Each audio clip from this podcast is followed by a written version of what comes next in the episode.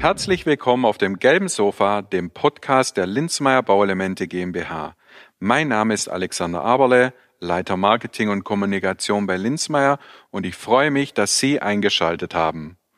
In unserer ersten Folge beschäftigen wir uns gleich mit zwei spannenden Fragen, nämlich ist Wärmeschutz überhaupt wichtig beim nachhaltigen Bauen und sind nachhaltig geplante Gebäude tatsächlich der Schlüssel zur Erreichung der Klimaschutzziele? Hierzu begrüße ich heute mit Frau Dr. Christine Lemaitre, geschäftsführender Vorstand der Deutschen Gesellschaft für nachhaltiges Bauen, kurz DGNB e.V., eine hochkarätige Gesprächspartnerin.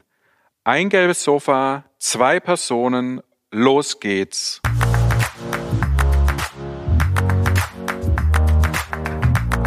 Liebe Frau Dr. Lemaitre, vielen Dank für die Einladung hier zu Ihnen nach Stuttgart. Lassen Sie uns gerne auf dem gelben Sofa Platz nehmen. Ich freue mich, dass Sie sich heute die Zeit genommen haben, um mit uns diese spannenden Themen zu erörtern. Wir sind zwar hier durch eine Scheibe getrennt, was der derzeitigen Situation geschuldet ist und uns aber auch aufzeigt, dass Pandemien wie Covid-19 und der Schutz unseres Klimas zusammenhängen. Ja, Hallo, freue mich auf das Gespräch und auf dem virtuellen Sofa sitzen zu dürfen. Ja, klar, wir befinden uns aktuell in Corona-Zeiten. Das Thema Klimaschutz ist natürlich nach wie vor das Thema unserer Zeit, die große Herausforderung.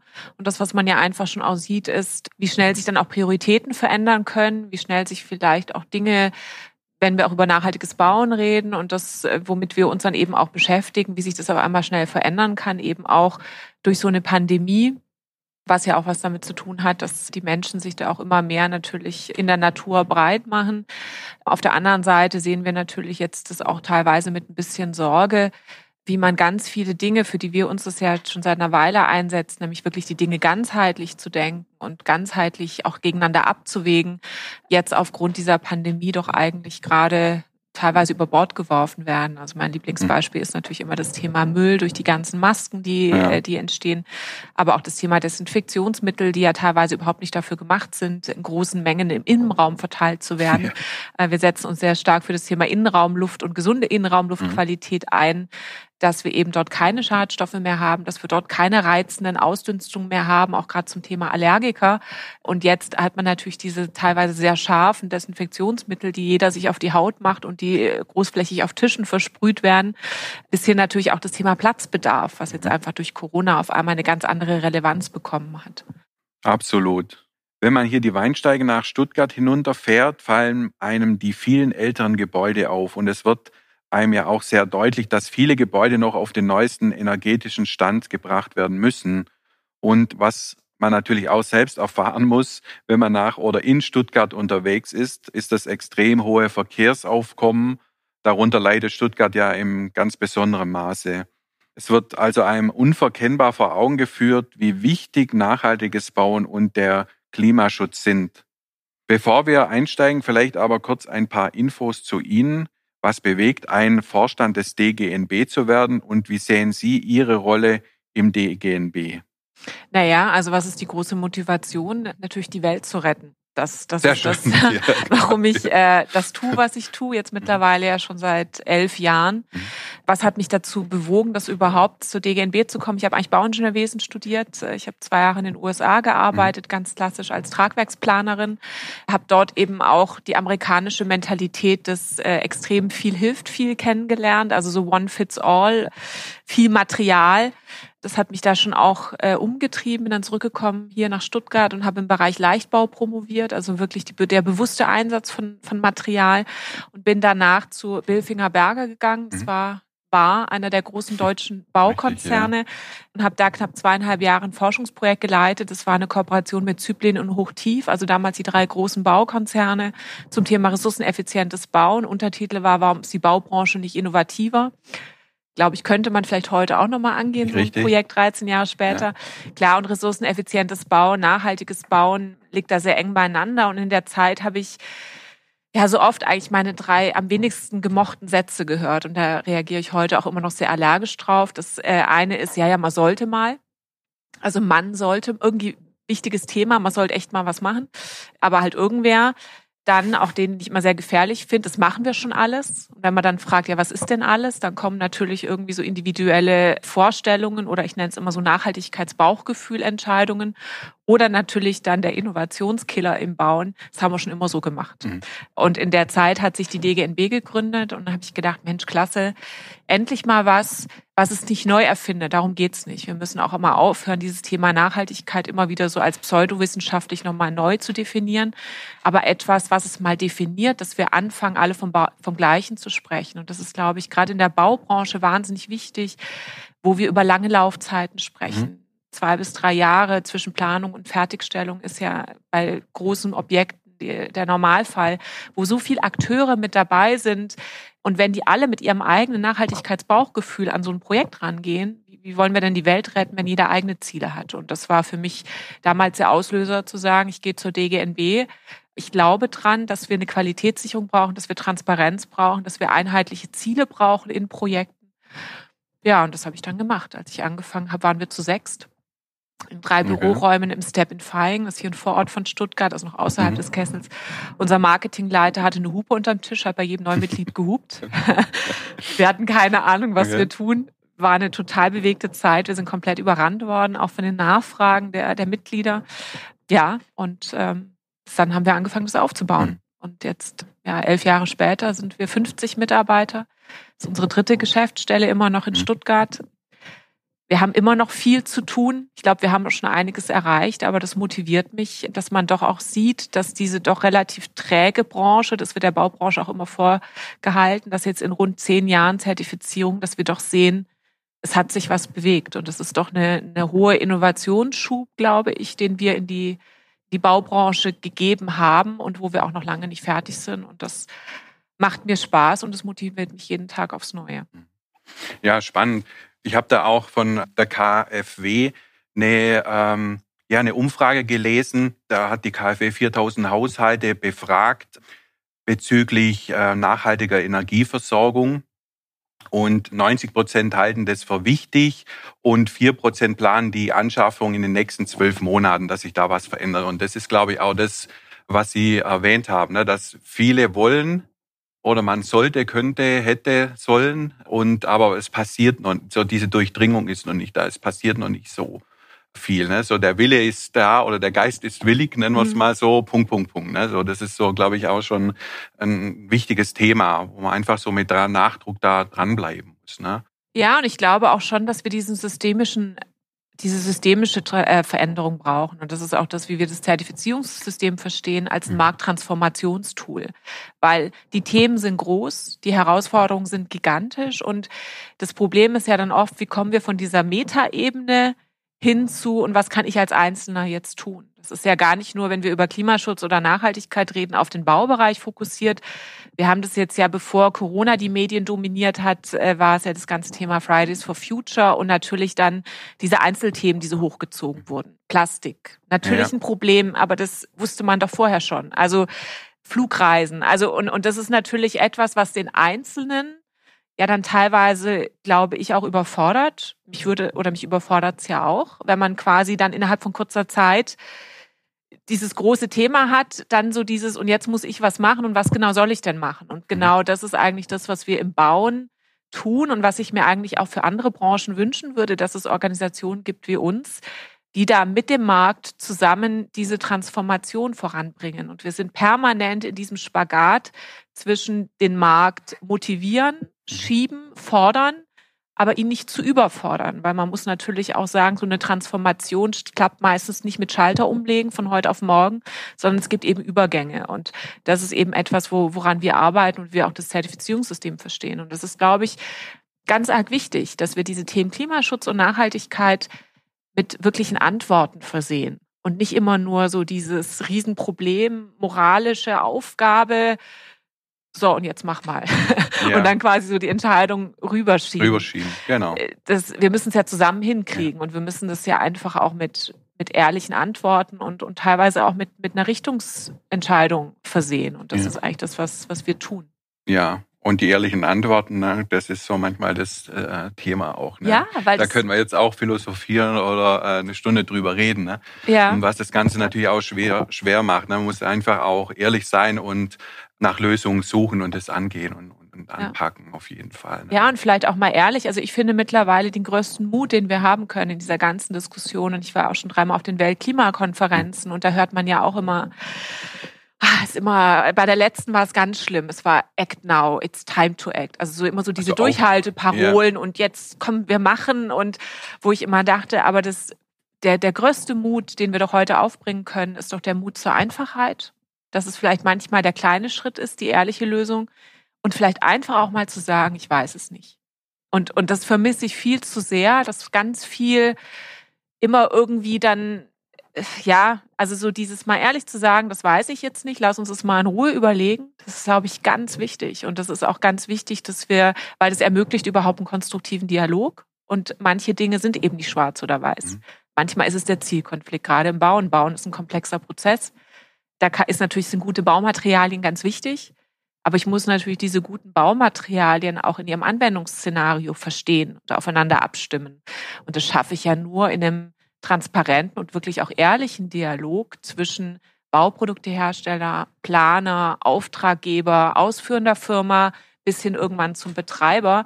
Weil wenn da jeder am Tisch sitzt und sagt, ich weiß, wie es geht, ja, ähm, das, mhm. das ist ja einfach das, was viel zu oft passiert. Und dann wird halt einfach irgendwas gemacht. Und, und ich glaube, diese Ehrlichkeit, das ist was, würde ich mir schon viel mehr wünschen. Diese, diese Aufbruchsstimmung, die oftmals erzeugt wird und wenn man den Raum verlässt, ist die schon wieder weg. Ne? So, das. Aber Sie hatten gerade auch noch das Thema Planung etc. angesprochen.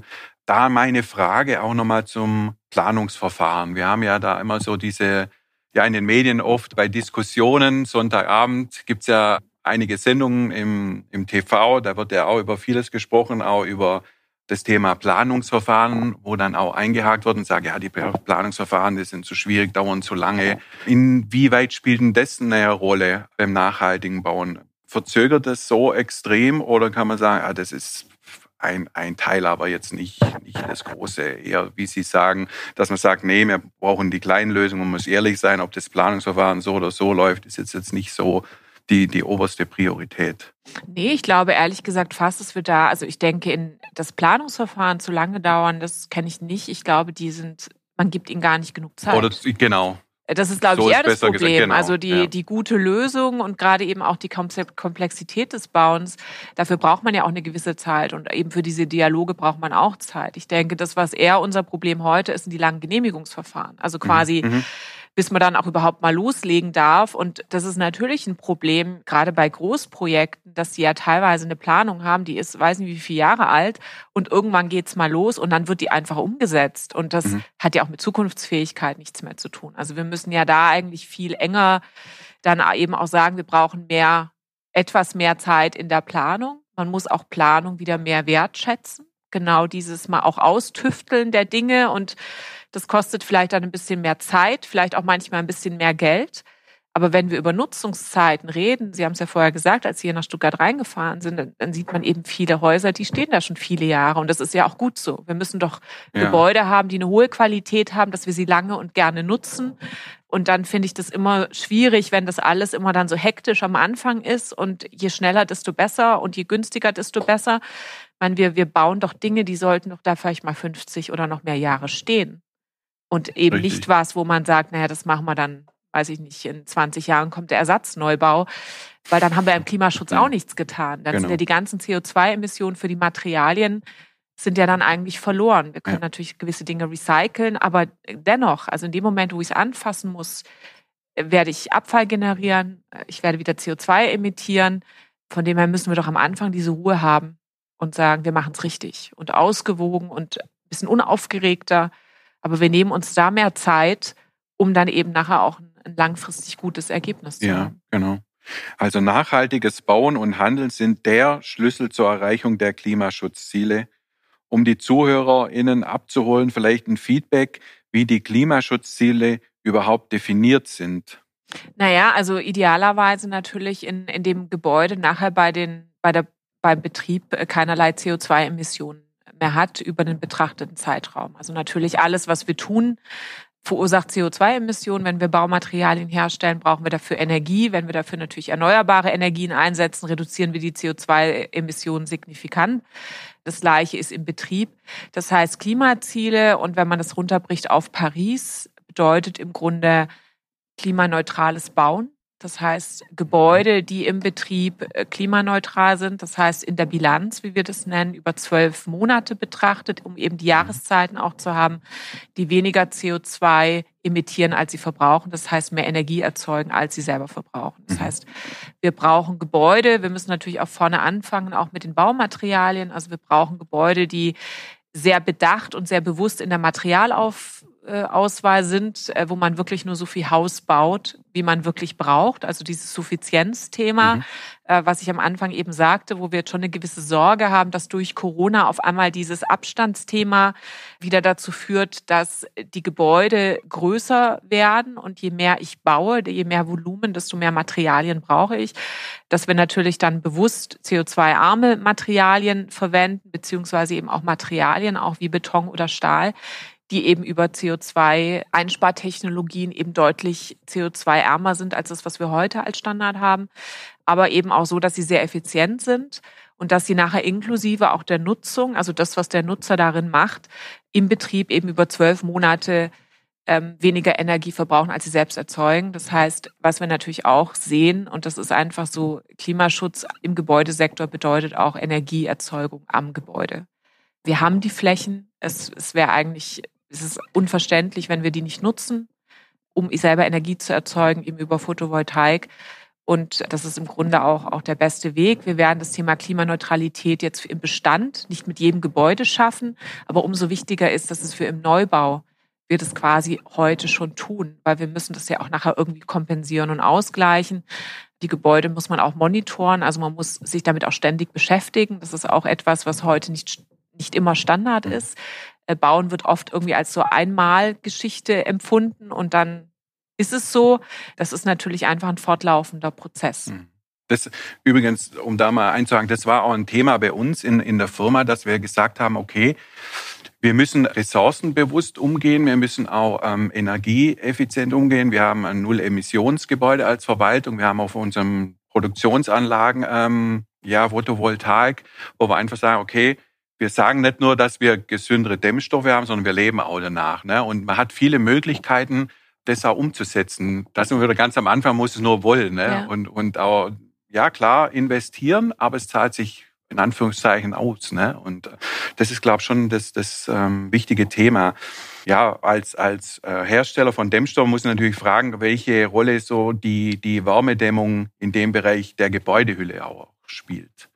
Ja klar, also wenn, wenn wir über energieeffiziente Gebäude sprechen, ist natürlich eine, eine gute Hülle sehr wichtig. Was man natürlich sehen muss, wir haben jetzt, wir sind im Klimawandel. Das ist ja keine theoretische Geschichte mehr, die vielleicht irgendwann, also mhm. wir, wir spüren das ja mittlerweile auch selber. Bin jetzt ja auch schon ein bisschen älter, wenn ich so damals in meiner Kindheit war das, war das Wetter anders. Wir hatten nicht diese Starkwetterereignisse, wie wir das mittlerweile haben. Äh, natürlich diese Trockenheit, die man ja sieht, wenn man auch jetzt durch Deutschland fährt. Also es, es, es passiert ja schon. Ähm, von dem her bekommen wir auch im Gebäudebereich immer mehr ein Kühlproblem. Wenn wir, und ich glaube, es mhm. ist, ist wichtig, wir brauchen gute, hochwertige Gebäudehüllen. Das ist auch etwas, da muss man gar nicht weit aus Deutschland weg. Dann sieht man das schon in anderen europäischen ja, Ländern richtig. auch, äh, was da einfach noch nicht da ist an der Qualität. Wir müssen natürlich schauen, wie wir dieses Thema Wärmedämmung, Glasanteile, mhm. Orientierung auch im Gebäude, außenliegender Sonnenschutz, wie wir das quasi auch vernünftig zusammenbringen. Aber natürlich ist, ist eine gute Dämmung und nicht nur nach dem Motto wie früher, dass die Wärme nicht nach draußen ist, dass wir nicht nach draußen heizen, sondern eben auch im Sinne von, dass wir eben verhindern, dass das Heiße von außen nach innen kommt, gerade im Sommer ist nach wie vor ein sehr wichtiger Bestandteil, hm. muss man ja einfach. Äh, ja. Aber ich denke, da sind wir auch auf einem sehr guten Niveau. Also das, da sind wir schon sehr gut. Und jetzt müssen wir natürlich auch in anderen Bereichen uns mit den Themen beschäftigen. Und da haben natürlich klar auch Bauproduktehersteller wie Sie eben auch genau, wie Sie schon gesagt haben, ja auch die Verantwortung, sich dann eben auch wirklich damit auseinanderzusetzen, was können wir als Unternehmen denn noch tun und mhm. äh, mit wie viel CO2 werden denn unsere Dämmelemente hergestellt? Kann man die recyceln, rückbauen? Genau. Also das sind ja, es geht ja um diese Ganzheitlichkeit. Also ich glaube, so dieses Richtig. Thema Wärme oder äh, energetischer Schutz der Gebäudehülle, das haben wir, das können wir. Und das muss man ja auch, gerade wenn wir über dieses Thema Klimaschutz und diese großen Herausforderungen sprechen, doch auch mal positiv feststellen, wir können ja auch schon einiges. Wir haben tolle Materialien, wir können gute Qualität bauen und Absolut, jetzt haben, müssen wir uns doch dann einfach noch weitergehend mit den Themen beschäftigen, dass ja. es einfach ganzheitlich auch ein rundes Bild ja. gibt. Und noch ein bisschen aufklären, man, mir, mir ist es auch schon passiert, auch im Bekanntenkreis, wenn man über das Thema redet, dass viele auch ja noch so, so der Meinung sind, oh, Wärmedämmung und das, dann gibt's dann Schimmel, wenn das keine Luft ist, ne, so umgangssprachlich. Und da muss man ja auch aufklären, das war so das Erste, was ich bei, bei Linzmeier, glaube ich, ähm, gelernt habe, dass ein guter Wärmeschutz die ja die Entstehung von, von Schimmel ja verhindert, ne, da gedämmte Wände weniger schnell auskühlen als ungedämmte Wände und dadurch wiederum die Bildung von Feuchtigkeit und Schimmel an der, an der Innenseite der Außenwand auf, äh, verringert wird. Ne? Und da ist schon noch ein bisschen manchmal so, so eine Aufklärungsarbeit, ähm, glaube ich, gefordert. Ne? Aber man sieht schon, dass die, die Menschen sich mit, mit gesunder Raumluft, mit gesundem Raumklima beschäftigen. Das Thema so Emissionen, ne? wir wollen gesund äh, leben, wohnen, arbeiten, das ist, glaube ich, schon angekommen. Muss natürlich noch mehr werden, sind wir auch gefordert als Hersteller. Darum machen wir auch solche Dinge wie jetzt so ein Podcast, ne, wo es ums Thema gesünderes Leben geht. Aber ich glaube, wir sind da schon ja auf dem auf einem ganz guten Weg. Ne? Und Sie haben ja auch Mitglieder wie jetzt Sentinel House Institut, wo wir ja auch angeschlossen sind in diesem Bauverzeichnis gesündere äh, Gebäude, wo sich der Endverbraucher, der Bauherr auch informieren kann, hey, was ist denn so mhm. das gute Material, das es auch in Deutschland gibt. Ne? Ja.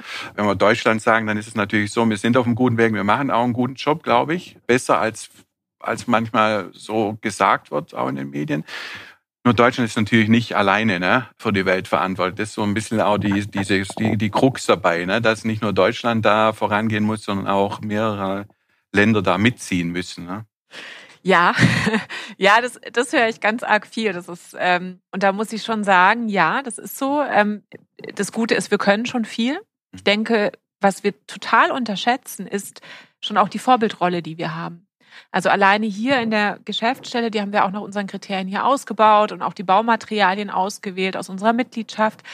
Was wir hier vor Corona auch gerade ausländische Delegationsreisen hatten, ob von China, Südamerika, die Menschen kommen her und die schauen sich das an, die fragen, wie geht es? Wir haben einen sehr hohen Anteil okay. dessen, was wir machen, auch an Schulungen im Ausland. Hm. Also dieses Bauen Made in Germany, dieses Lebenszyklus betrachten, das wofür wir als DGNB ja stehen, da ist eine immens hohe Nachfrage da. Und äh, ich habe äh, mit einem Kollegen von der Weltbank vor vier Jahren haben wir eine Planerinitiative gestartet, die nennt sich Building Sense Now. Und da geht es uns darum, dass wir eben gerade Planer, aber auch Bauherren erreichen, auch gerade in den naja, Entwicklungsländern, äh, sagen wir mal Ländern des globalen Südens, eben sich für das klimatisch und kulturell angepasste Bauen zu engagieren. Eben nicht so dieses, ich will modern sein und dann baue ich irgendwie den Glasturm hier in die Wüste, den mhm. ich nachher mit viel Energie heilen muss, weil einfach die Architektur da nicht hinpasst. Und das fand ich total spannend. Da hatten wir letztes Jahr einen Workshop in Indien gemacht. Da waren 30 Architekten da und ähm, haben eben das mhm. Thema mal zwei Tage diskutiert. Mussten natürlich auch diese Diskussion führen. Ja, jetzt kommt ihr hier irgendwie aus Deutschland und aus den USA und sagt uns, wie wir richtig bauen sollen. Äh, haben wir gesagt, nee. Und dann irgendwann sagt einer der indischen Architekten, war dann irgendwie abends, sagt er so, also jetzt müsst ihr mich doch mal fragen. Wenn man so die globalen Klimaziele anschaut und dann steht doch Deutschland, hat er jetzt irgendwo gelesen in den Medien, äh, Deutschland schafft das Zwischenziel auch nicht, das das 2030-Ziel. Und dann sagt er so, aber ihr habt doch das Geld und ihr habt doch die Technologien, ihr habt doch all die Erfahrungen. Und wenn ihr nicht wisst, wie das gehen soll, wie sollen wir es dann wissen? Dann dachte ich, ach du meine Güte. Das, das war eine ganz andere Sicht der Dinge, ja. weil wir natürlich hier auch immer so politisch so und die Menschen, ja, wir, wir sind ja gar nicht, unser Anteil der CO2-Emissionen ist doch gar nicht so groß und Afrika und Indien.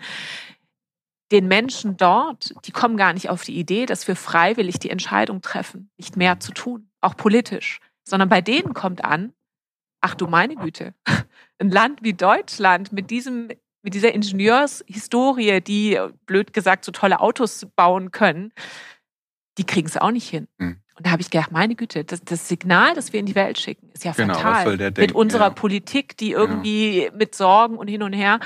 Und da eben, war jetzt eine lange Antwort auf Ihre Frage, wir müssen, wir haben diese, diese wahnsinnige Verantwortung, dass wir müssen es zeigen, dass, dass wir es können. Und das ist ganz, ganz wichtig. Da bin ich wirklich von überzeugt, alleine auch durch solche Gespräche. Das Signal, das wir sonst in die Welt schicken, ist fatal. Weil wieso sollen denn diese Länder dann überhaupt sagen, fange ich doch gar nicht erst an? Mhm. Dann sollen die doch erstmal in Deutschland oder in Nordeuropa, sollen die doch erstmal rumtüfteln, bis die wissen, wie es geht. Und wenn die wissen, wie es geht, die kommen ja gerne her. Die laden uns ein, die wollen ja dieses Wissen haben. Und da brauchen wir natürlich viel mehr politischen Willen und auch Mut. Und wir brauchen natürlich auch äh, die Wirtschaft, die, die wir als DGNB sehr stark adressieren, die Privatwirtschaft, aber auch Städte und Kommunen, äh, die sagen, ich warte jetzt nicht auf irgendwelche Gesetzgebung, wir machen es einfach, weil wir können es heute schon. Und wir können heute einfach schon viel. Wir können auch viel, ja, genau. Und was, was auch noch ein Thema ist, um da anzusetzen bei meiner Frage vorher, es ist auch das Thema, ähm, dass, dass ja nachhaltiges Bauen gewisse Baustoffe teurer sein sollen oder hohe Kosten verursachen und da viele Menschen oder Bauherren noch ja, abschrecken, das einzusetzen, weil sie einfach sagen, oh, das kostet mir jetzt auf einmal so viel Geld, das äh, zu sanieren oder so neu zu bauen, dass sich das gar nicht lohnt. Wie kann man da so ein bisschen den Druck nehmen? Oh je, das ist irgendwie ein Thema, mit dem beschäftigen es uns gibt. Also ich glaube, zum einen müssen wir aufhören, wenn wir über nachhaltiges Bauen reden und wenn wir, jetzt wir auch als DGNB, aber vielleicht auch äh, engagierte Unternehmen so wie Sie, ja dass wir uns nicht immer gleich in diese Kostenecke schieben lassen oder immer gleich schon versuchen, irgendwie den Business Case herbeizuführen. Ich frage mittlerweile zurück und sage teurer als was. Weil, äh, ganz ehrlich, also das ist ja ein bisschen wie Flüsterpost. Mhm. Da sagt mal einer, oh, das war teurer. Das redet jeder nach. Ich habe das so oft, dass ich irgendwo in einer Kaffeepause irgendwie man unterhält sich nett und dann irgendwann tauscht man Visitenkarten aus und dann kommt so, oh, DGNB, oh, das ist teuer. Und dann denke ich mir immer so, boah, tue ich dieser armen Person jetzt irgendwie 15 Minuten einen Vortrag halten, wo ich mich wahrscheinlich auch drüber aufregen muss, wie man einfach sowas behaupten kann? Oder sage ich halt irgendwie was Nettes und trinke in Ruhe meinen Kaffee weiter? Weil die Wahrheit, also wir haben das ausgewertet zum einen an Projekten, die wir zertifiziert haben. Dort sieht man, dass es nicht der Fall ist, dass die gut zertifizierten ja. Platin-Gebäude tendenziell günstiger sind als die äh, Gold- oder Silber zertifiziert. Man sieht einfach, dass es keinen Zusammenhang gibt. Wir kennen so viele Projekte, wo einfach dann auch Entscheidungen getroffen wurden, noch in einem späten Planungszustand, weil der Bauherr das wollte, weil er vielleicht unbedingt Platin wollte. Dazu zwingt ihn ja keiner, weil aus irgendwelchen anderen Gründen. Und nachher stellt er sich hin und sagt, boah, das war jetzt aber voll teuer. Und da sitzt dann aber auch niemand, der sagt, ja, aber Moment mal, können Sie das irgendwie nochmal ausdifferenzieren? Mhm. Und ich frage immer zurück, teurer als was? Was ist der Benchmark für keine ja. Qualität? Den haben wir nicht. Kein Mensch macht eine Planung, 0815 ist mir alles egal und eine nachhaltige Planung bis zum Ende, bis zur Vergabe, um wirklich mal diese Fakten zu haben. Und ich glaube, das ist etwas, woran wir gemeinsam auch arbeiten müssen, auch mit Unternehmen äh, wie Ihnen, dass man dort wirklich auch sagt, wir wollen, wir sind gerne bereit, die Diskussion zu führen. Aber wir führen sie nicht irgendwie in der Kaffeepause zwischen Tür und Angel und wir führen sie auch nicht auf irgendwelchen Flüsterpostphänomenen, sondern faktenbasiert. Und ich denke, das wird bei Ihren Produkten auch so sein, wenn man das mal in Ruhe Absolut. sich anschaut, äh, was kostet es wirklich, was sind nachher ja. meine Vorteile, äh, auch über den Lebenszyklus, ähm, dann wird man einfach, Sie sind ja auch ein wirtschaftlich arbeitendes Unternehmen, das finde ich auch mal verrückt. Sie machen ja keine Dinge, die Sie nachher nicht, die nicht wirtschaftlich Sinn machen. Nee. Also natürlich sind doch die Dinge wirtschaftlich sinnvoll und die sind auch nicht teurer aber man bekommt vielleicht auch eine andere Funktion dafür, die ich bei einem anderen Produkt, das vielleicht auch ein bisschen Dämmung macht, so nicht bekomme. Absolut. Aber dann kann ich die ja nicht wie Äpfel und Birnen miteinander vergleichen. Das ist genau Und da müssen Thema. wir, glaube ich, ja. wirklich mal sagen, ja. ist gut. Ja. In die Ecke lassen wir uns jetzt echt auch nicht mehr schieben, weil das macht auch die ganze Anstrengung irgendwie so, ja, so doof, weil man dann irgendwie anfängt, über Dinge zu diskutieren, die man wie Äpfel und Birnen gar nicht vergleichen kann. Und man lässt sich immer irgendwie so in diese man muss es irgendwie jemandem was verkaufen. Ich meine, wir wollen doch was Gutes. Sie wollen gute Bauprodukte in den Markt bringen. Wir wollen, dass nachhaltiges Bauen zum Standard so. wird. Ist so, ja. Wenn man sich mal bei ganz vielem, was man so früher an Quatsch gemacht hat, was wir heute vielleicht als Sondermüll an den Häusern haben oder auch Schadstoffprobleme in den Gebäuden, wenn man sich da mal so kritisch drüber vorher Gedanken gemacht hätte, dann hätten wir ganz viele Sachen nicht gebaut. jetzt will man was Gutes tun und man muss sich da irgendwie verrenken und achtmal durch den Reifen springen und die Leute sagen, ich glaube es immer noch nicht. Mhm. Wo ich so denke. ja, das, das, das ist schon nicht. richtig. Doch, doch, das ist, auch wenn wir auf, auf Messen sind, ne, wir, wir versuchen das schon auch über die Presse aufzu, aufzuklären und wir sagen dann auch immer, jetzt auf Linzmeier zurückzukommen, der Inhaber geführt. Der Linzmeier steht da äh, selber mhm. vorne dran und wir produzieren nur in Deutschland energieeffiziente Produktionsanlagen, ressourcenbewusst. Unsere Dämmstoffe halten über 50 Jahre. Der ganze ökologische Fußabdruck, muss man auch mal sehen, ja. ist ja geringer bei uns jetzt als bei anderen Materialien. Also wir wir tun da viel in der Kommunikation, können natürlich als Linzmeier aber das nicht alleine machen. Ne? Wie Sie sagen, man, man, muss da ein Zusammenspiel haben zwischen Institutionen, Verbänden und, und den Herstellern. Und dann funktioniert das aber auch wahrscheinlich nicht von jetzt auf gleich, sondern da sind Sie ja auch schon äh, viele Jahre dran. Man braucht einfach Zeit. Und was man auch natürlich sagen muss oder mal erwähnen muss, das sind diese ja, diese, diese Fördermittel, ne, die es mhm. im Moment auch gibt, auch energetische Sanierung, KfW-Zuschuss, die, die Fördermittel, die Pakete jetzt für alle Baden-Württemberger ist natürlich positiv mit der L-Bank. Mhm. Ne, kann man auf unserer Seite sich auch informieren, welche Fördermittel es gibt. Das ist ja ein, ein, ein Riesenthema und da muss man auch mal sagen, da gibt es ja auch ein Riesenpotenzial. Wenn man jetzt sagt, ich will jetzt sanieren, habe da diese Möglichkeiten, die es bislang so noch nicht gab, mhm. Fördermittel einzusetzen, dann, dann muss man ja sagen, jetzt, jetzt muss ich es aber machen. Ne? Und da muss ich mich einfach auch bewegen finde ich. Ja. ja, klar. Und ich meine, da muss man wirklich, äh, also ich finde, es ist ganz wichtig, dass wir wirklich mal auch ehrlich und auch faktenbasiert über die Dinge sprechen. Und äh, gerade weil Sie auch das Thema Förderung ansprechen, wir haben ja eher das Problem, dass diese ganzen Förderungen nicht abgerufen werden. Genau. Und wenn man da mit Leuten redet, warum nicht, dann ist so, naja, boah, der ganze Papierkram, weil die Realität ist doch auch, so schlimm es ist, aber Geld war noch nie so billig wie heute. Also wir reden ja auch mit, mit Finanzinstituten und Banken und da sagen die, pff, ich habe doch gar keine, gar keine wirkliche Stellschraube so groß, irgendwie das Thema Nachhaltigkeit bei mir in der Kreditvergabe irgendwie als hartes Kriterium mhm. einzuführen, weil dann gehen die einfach zu einer anderen Bank. Also der Wettbewerb ist doch mittlerweile so hart. Ja. Und wie gesagt, also die Frage ist ja immer, für was wird eigentlich Geld ausgegeben? Und ja, aber ich habe da natürlich vielleicht auch ein mhm. bisschen anders als äh, Vertreterin der Organisation wie jetzt äh, als, ja. als Unternehmen. Aber ich sage dann auch immer, haben Sie schon mal den Return of Invest Ihres letzten Urlaubs gerechnet? Macht doch auch kein Mensch. Ja. Aber beim Bauen, um Gottes Willen, das muss ich alles rechnen auf ja. und quasi sofort amortisieren, sonst ist schwierig. Wir bauen doch unsere Welt. Da sind doch Menschen drin. Also wie kann das sein, dass das quasi Qualität und Dinge, die, die man sonst so in seinem Leben, wofür man so Geld ausgibt, äh, gerade hier in Baden-Württemberg fürs Auto, ähm, das macht doch auch keiner. Ich meine, das ist doch, glaube ich, das Schlimmste, was man machen kann, ist, äh, ist sich ein teures Auto neu zu kaufen. Das macht ja quasi heute auch keiner. Und im Gebäudebereich muss es irgendwie immer günstig sein, es muss gleich sich wirtschaftlich rechnen. Und auf der anderen Seite redet man mit Banken und die sagen, pff. und ich sehe auch viele Gebäude, auch neue Gebäude. Und dann kommt man da hin und kriegt das ja teilweise auch so ein bisschen mit, so im Prozess und oh und Geld. Und da will der Bauherr nicht. Und dann kommt man da hin und ähm, die Chefetage ist äh, grandios ausgebaut mit alles nur neuen Möbeln, wo ich dann auch manchmal sage, na, scheinen sie ja noch einen Budgettopf gefunden zu haben. Ja. Also der, der, wo man sich so denkt, man muss doch erstmal eine gute Substanz bauen und vielleicht nimmt man einfach die alten Möbel mit. Das wäre auch generell nachhaltiger. Aber da wird dann teilweise Geld ausgegeben in den Gebäuden. Das sind natürlich dann andere Budgets und irgendwie, mhm. was man dann auch so sieht. Und da sieht man teilweise schon Image. Dinge, Image, ähm, und, und da geht es dann alles. Und ich glaube, da müssen wir wirklich einfach auch zusammen und aus unterschiedlichen Aspekten doch auch eine andere Art des, des Dialoges führen, wenn es um dieses Wirtschaftlichkeitsthemas geht. Weil sonst, wir wollen doch was Gutes. Ja.